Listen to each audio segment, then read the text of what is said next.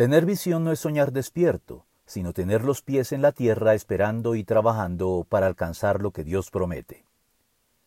Tener un sueño o visión de vida es tener una imagen clara y plausible de cómo deberían ser las cosas en justicia, aunque en el presente estén todavía lejos de ser así.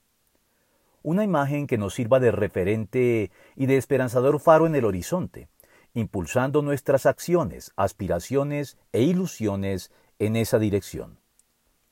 Es célebre el discurso de Martin Luther King Jr. titulado precisamente Yo tengo un sueño, que fue el motor de toda su lucha a favor de los derechos civiles de la población afroamericana en los Estados Unidos hasta que fue asesinado por un segregacionista blanco.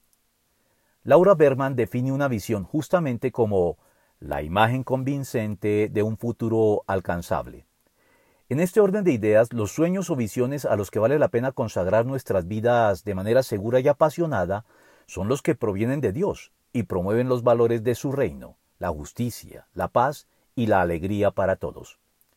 Cada creyente debe, por tanto, esforzarse por identificar en comunión con Cristo el sueño o visión de vida que Dios le tiene reservado para contribuir con su aporte al avance y cumplimiento final de sus propósitos en el mundo, sin desmayar en el proceso al no ver todos los resultados esperados, con la promesa y garantía divina de que a su debido tiempo cosecharemos si no nos damos por vencidos, puesto que, como se le reveló en su momento al profeta Habacuc ante sus propias dudas al respecto, la visión se realizará en el tiempo señalado, marcha hacia su cumplimiento y no dejará de cumplirse.